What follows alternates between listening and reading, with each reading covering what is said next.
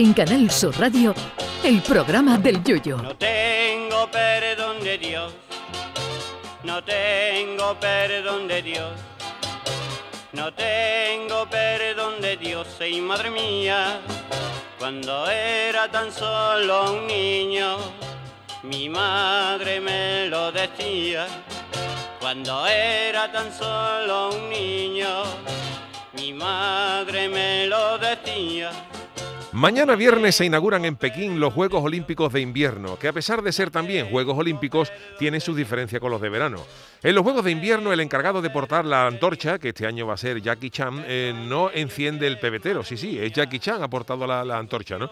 Digo que en los Juegos Olímpicos de Invierno, el encargado de portar la antorcha no enciende el pebetero, sino que lo que enciende es un termo para que los atletas tengan agua calentita para poder ducharse sin que se les quede aquello como el nudo de un globo después de la competición.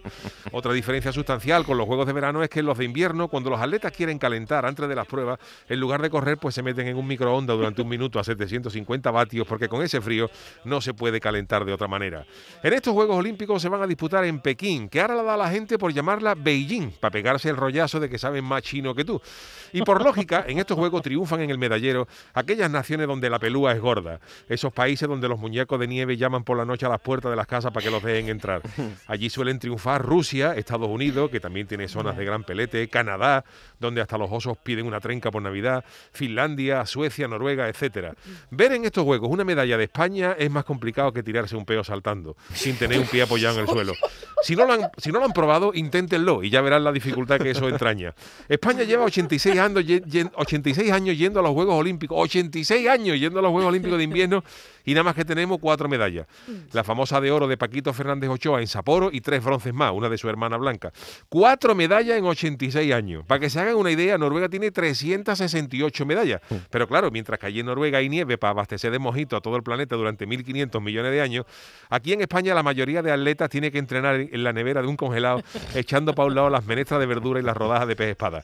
Aquí en España, quitando Sierra Nevada, Vaqueira Beret, Jaca y poco más, para entrenar el esquí, por ejemplo, en Cádiz hay que llenar una pista de atletismo del Bahía Sur con harina de pescado del que le sobra el gallego del freidor para que los esquiadores gaditanos se hagan una idea. Luego los deportes también son tela de raros. Hay uno que se llama combinada nórdica, que parece una oferta de, de edredón y bajera para la cama, pero que es un deporte que consiste en dos pruebas. Luego está el Skeleton, que tiene nombre del malo de los Masters del Universo, pero que es tirarse por una pista de hielo en una tabla mojonera con dos esquís. Más conocidos, eso sí, son los saltos de esquí, donde los saltadores llevan casco entero, pero no por la altura, sino para que no se les meta un gorrión en la boca durante el salto.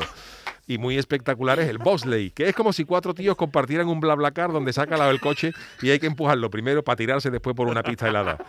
La mascota de estos Juegos de Pekín es un panda que se llama Bing Duen Duen, pero yo creo que para los próximos Juegos de Invierno pegaría que la mascota fuera una tacita de cardo que se llamara Pucheri, que verá el cariño que le iban a coger todos los atletas. Ay, mi velero, velero mío, Canal Sur Radio. llévame contigo a la orilla del río. El programa del Yoyo.